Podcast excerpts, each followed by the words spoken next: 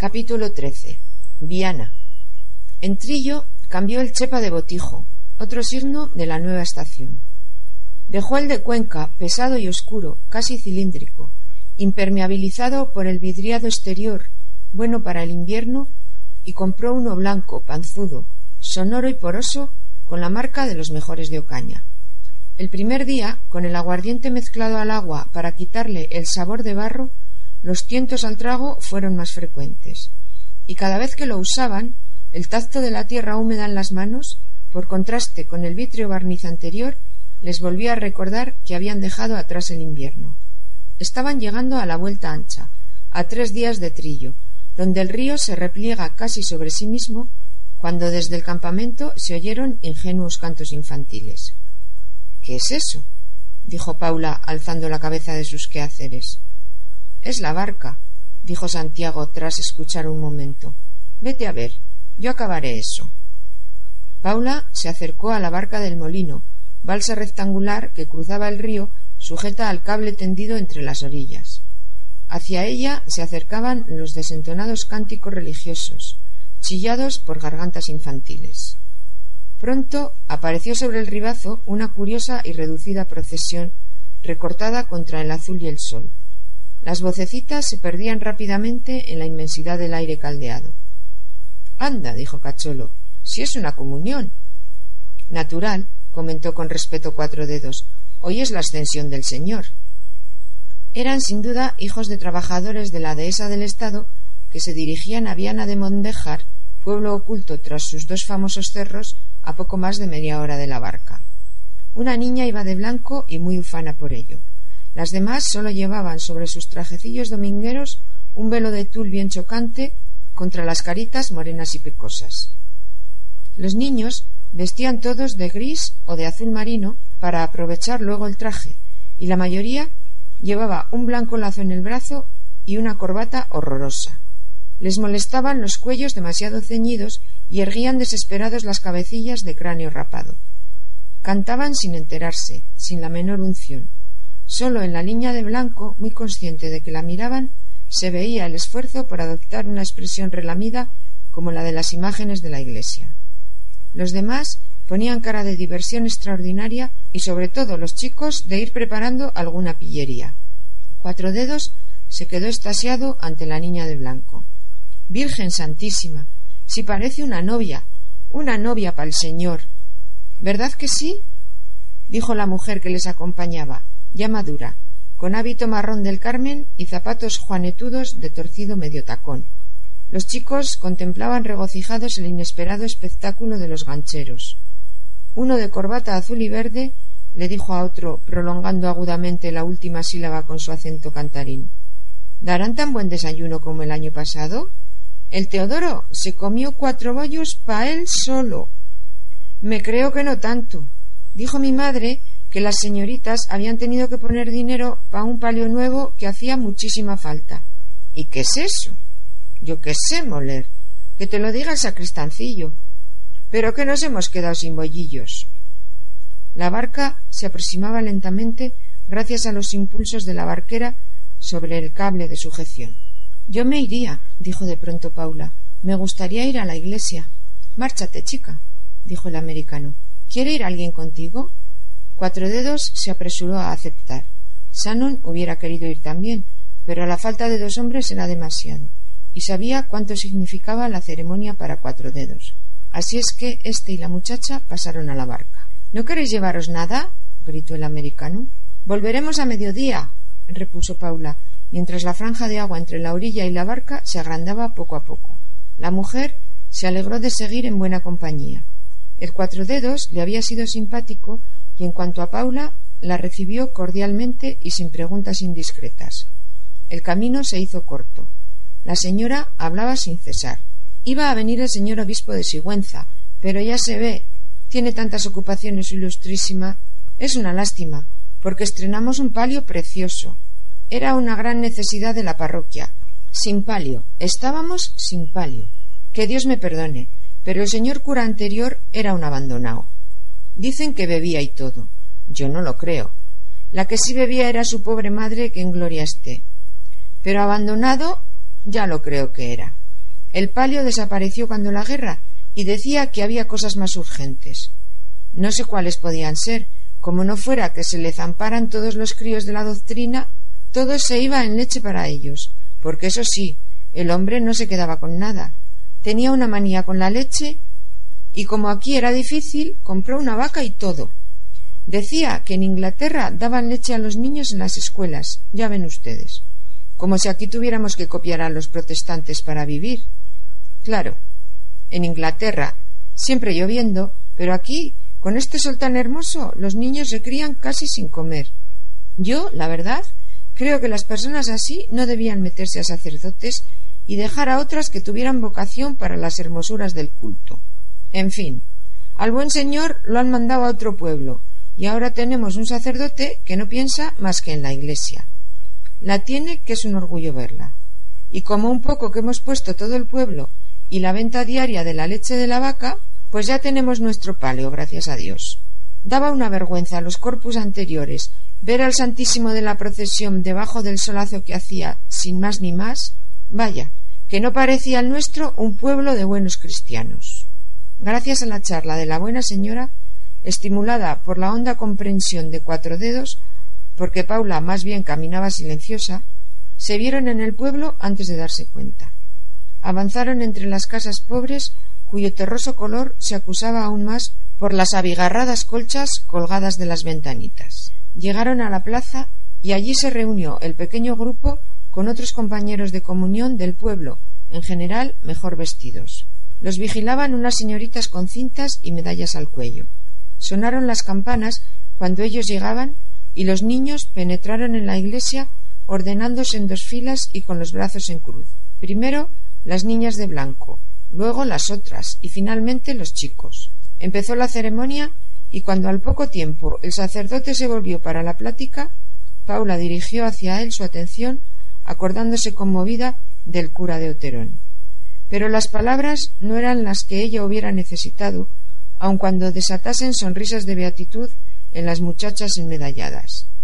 El sacerdote, esforzándose en ponerse a la altura de los niños para mejor dejar grabada la impresión en sus corazones, se afanaba en explicarles la significación de aquel día sobremanera hermoso en que Jesús descendía a sus almitas todo empapadito de amor. ¿Y sabéis lo que quiere decir empapadito, queridos niños? ¿Habéis visto alguna vez un terrón de azúcar aproximado a un líquido cualquiera, verbigracia café o agua misma, el agua que es tan transparente y limpia? Pues bien, como al aproximarlo a ese líquido, con solo tocarlo y aun por una simple esquinita, súbitamente sorbe el líquido, succiona de él, le deja que entre en sí y dentro de sí, que le traspase, que le penetre bien todo y como si dijéramos, le recibe con ansia loca hasta que no se sabe qué es líquido y qué es azúcar de tan compenetrados que están. ¿Verdad que sí lo habéis visto, queridos niños?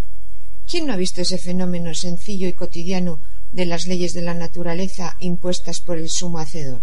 Pues bien, ese ejemplo me sirve a mí para que comprendáis lo que va a pasar hoy dentro de vosotros.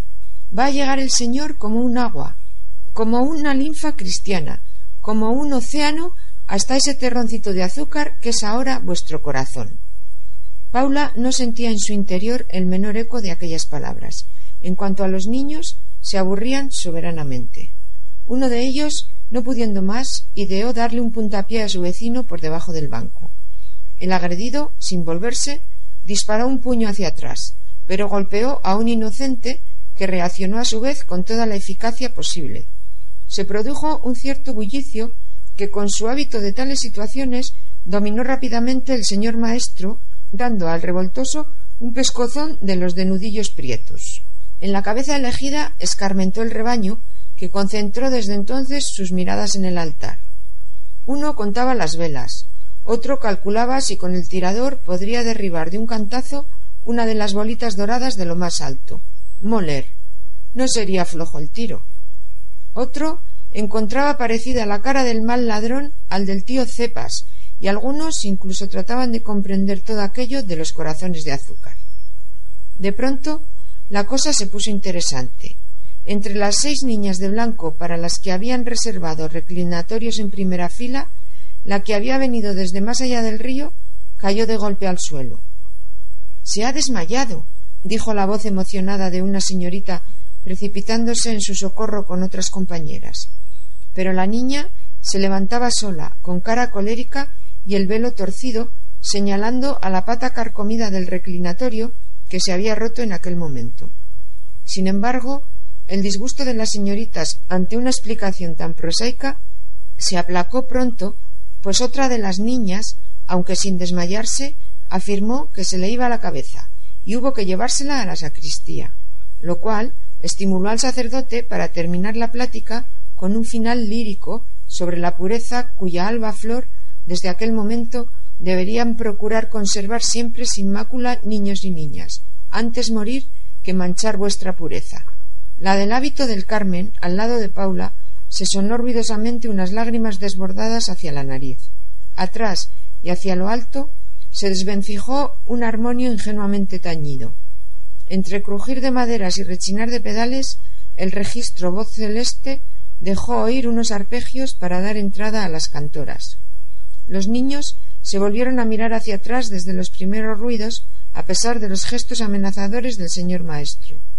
Los cánticos hablaban de ofrecerse a Jesús y de dejarse penetrar por el inflamado ardor divino, y al fin, cuando la campanilla señaló la inminencia del momento, algunos niños pusieron caras de concentración por el esfuerzo que les costaba recordar si había que tragarlo de una vez o había que dejarlo deshacerse, y si se podía tocar con los dientes o si eso era pecado y de qué clase. Al fin, terminada la misa, los chicos fueron conducidos a la escuela sin conseguir demasiado orden. Los bancos de la clase habían sido arrimados a las paredes para dejar sitio a unas mesas ya dispuestas. Al asomarse a la puerta, el de la corbata verde y azul lanzó un grito de triunfo. ¡Hay bollos! Sí, le dijo el compañero, pero nada más que uno. Galoparon todos hacia las mesas. Ante la servilleta de papel con impresiones en color, exclamó uno asombrado. Ahí va. ¿Qué servilletita más cachonda? Niño, no digas eso, reprochó una señorita. ¿No ves que está bendiciendo la mesa el señor cura? ¿Y el desayuno? ¿Cuándo empieza? Pronto empezó, y ante el chorreón humeante del chocolate, una niña no pudo contener su entusiasmo. ¡Viva el maestro! Niña, se dice el señor maestro. No había ya manera de contener el ruidoso regocijo a pesar de los gruñidos de alguna vieja que casi veía en aquella indisciplina la causa de los males de la patria. Pero ni Paula ni el Cuatro Dedos disfrutaban de aquella escena por haber emprendido ya el regreso. Paula caminaba con un gran vacío, con una inmensa desilusión. Cuatro Dedos con el alma exaltada por la emoción de la escena. Además, había lavado sus pecados en el Jordán de la penitencia y sentía en aquel momento empapado su corazón. Ya cerca del río se encontraron con Correa. Iba por suministro al pueblo. No iba al chepa como de costumbre porque el canalejas se había clavado una púa en una pata y cojeaba un poco. Así que el americano le había mandado a él para que pudiera bajarse con un costalillo a la espalda. Si todo está cerrado, advirtió el cuatro dedos. Hombre, repuso Correa imperturbable como siempre, ya me hará alguien ese favor. Y por eso lo había mandado el americano, porque con su tranquilidad persuasiva acababa convenciendo. Pensaba tomarse un almuerzo de cualquier cosa en el pueblo y volver a primera hora de la tarde. Así, mientras estaban trabados los palos a mediodía, se notaría menos su falta. Paula y Cuatro Dedos continuaron hacia el río. Correa siguió adelante y a la entrada del pueblo se acercó a una casa nueva para preguntar en qué tienda podrían atenderle. Encima de una puerta cochera grande adosada a la casa decía J. Almazán, fábrica de cajas. Estaba abierta. Se asomó, pero antes de poder entrar estalló un coro de voces en un grupo con aire de fiesta reunido en el patio. Una muchacha con todas sus galas se le acercó. Usted no es de aquí, ¿verdad que no? No, pero ya ella echaba a correr hacia la casa, gritando unas palabras que asombraron a Correa. Padre, padre, hay un hombre de Dios. Bajó enseguida un hombre con traje de ciudad y corbata. Las puntas del cuello se le levantaban y le ponían nervioso, pero sonreía satisfecho. Era el amo y casaba a una hija.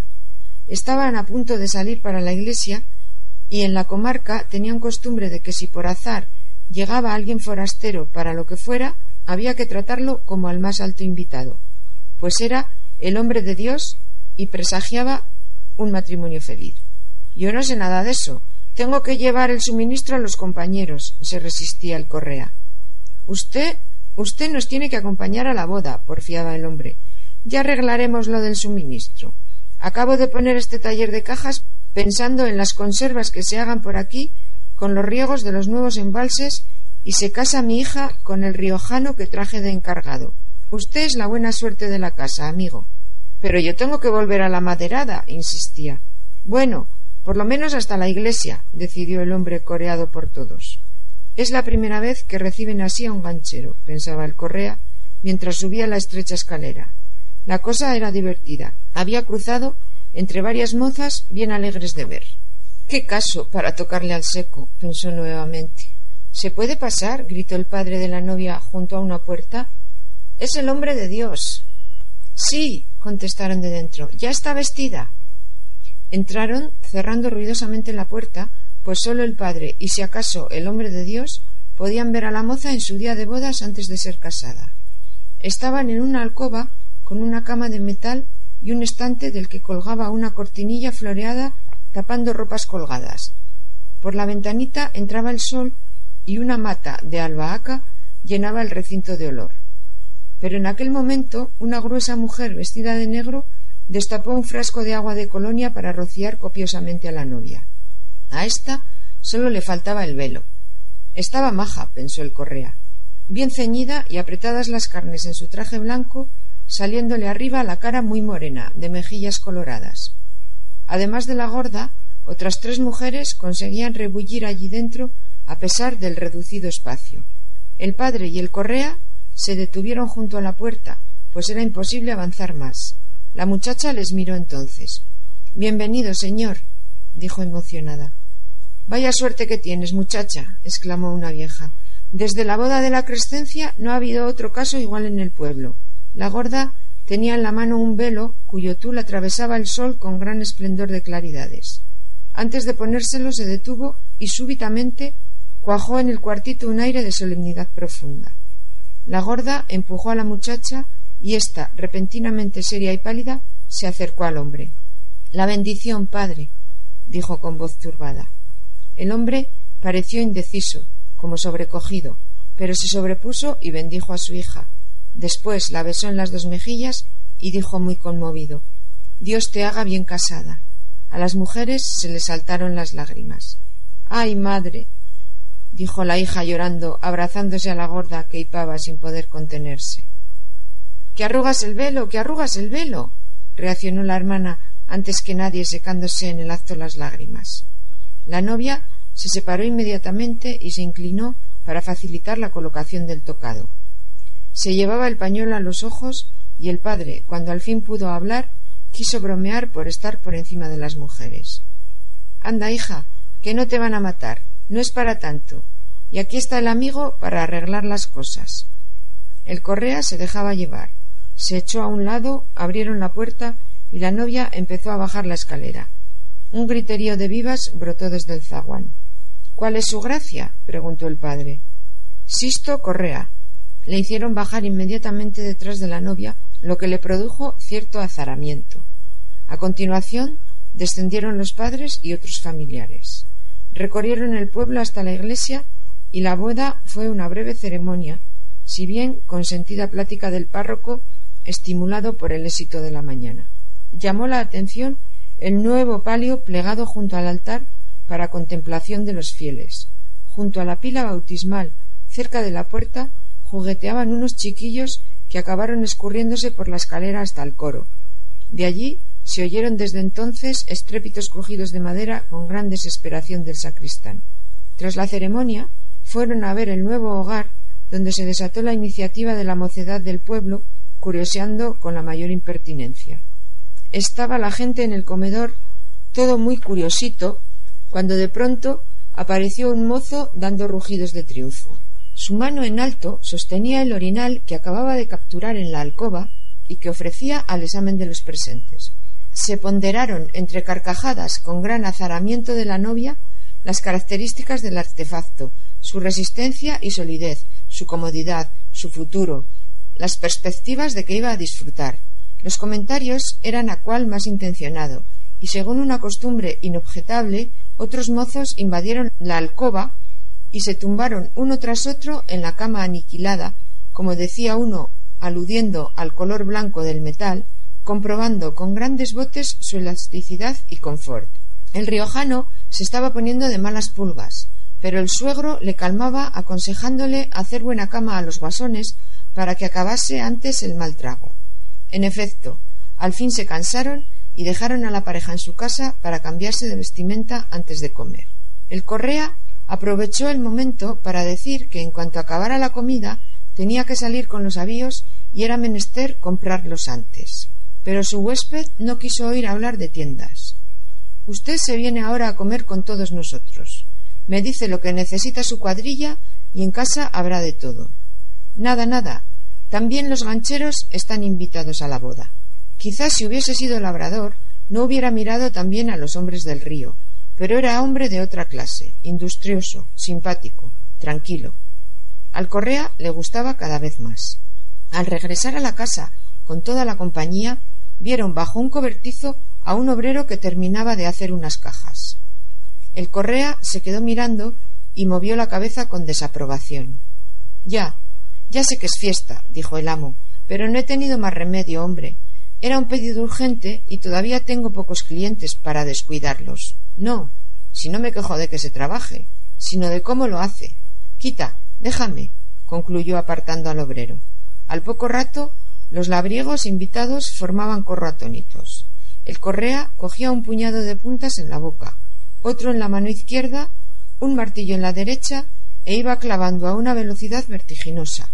Sujetaba el clavo vertical y le bastaban luego dos terceros golpes, uno suave para dejarlo sujeto y retirar los dedos, otro violento y seguro para hundirlo hasta la cabeza. Era una exhibición de maestría. Cuando acabó el trabajo pendiente en pocos minutos, levantó la cabeza y desafió ¿Qué? ¿Hay más que hacer?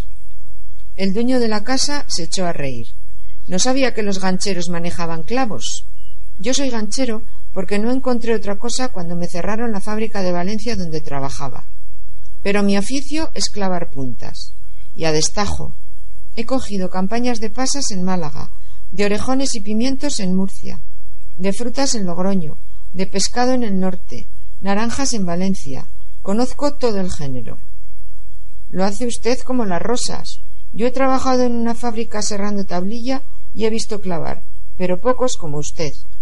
Es que hay pocos, dijo Fano Correa. Ya ve, en cajillas de estas que llevan cada una treinta y seis puntas, yo clavaba de cuatro a cinco mil puntas al día. De puntas bien metidas, sin salirse fuera ni picar ningún bote por dentro a ver quién lo mejora. Y se miraba las manos satisfecho entre la apreciación de todos los presentes. Quisiera que le hubiera visto mi futuro yerno. Vamos, mi yerno ya, rió el dueño, que entiende más de eso. Oiga, añadió de repente, ¿por qué no se queda a trabajar conmigo? Estaría contento. Yo quiero gente buena, pero pago el trabajo. Como me ha gustado, que me lo paguen a mí. Correa miró en torno suyo. La casa era nueva y unas madreselvas daban alegría al patio recién encalado. El dueño le gustaba, su mujer era campechana, el novio riojano parecía franco y sincero, la recién casada despedía vida. Pensó en su mujer y en su hija, la mocita. Esta tierra era menos dura, el pueblo más grande, la gente más alegre. Suspiró. Tengo que cumplir mi ajuste. Natural. Pero cuando se sacan las maderas por allá abajo, es justo cuando aquí empieza el trabajo fuerte. Correa contemplaba desde la amplia puerta los suaves cerros de la campiña en comparación con su serranía nativa. Más templanza para la vejez, más horizontes para la hija. Volvió a suspirar, esta vez satisfecho. Lo haría o no, pero lo que él era valía en todas partes y se reconocía. Estaba bien, el mundo estaba bien. Bueno, él siempre lo había pensado. No lo dude, amigo. Usted ha sido el hombre de Dios. Suerte para todos y para usted también. Qué alegrón se llevará mi yerno, ¿sabe? Si las cosas nos resultan, cuando prosperen los regadíos, nos meteremos a conserveros. Pues mire, no le digo que no. Esto me gusta, y la verdad, usted también me gusta como amo. El hombre se echó a reír. Correa continuó. Cuando acabe el ajuste en Aranjuez, pasaré por aquí de camino para mi tierra y hablaremos. Si nos entendemos. ¿No nos vamos a entender? Hombre, ¿no nos vamos a entender? Correa, el imperturbable, se echó a reír. Pues sí, me parece que sí. Nada, cuento con usted.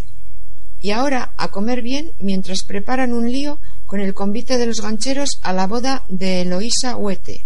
Y antes que nadie, ostentando la máxima dignidad entre el respeto de los presentes, el clavador Correa entró en la gran habitación de la fábrica donde habían preparado las mesas y disfrutó el mejor banquete de su vida en aquella hermosa tarde de primeros de junio, gozando su dignidad y su nueva esperanza.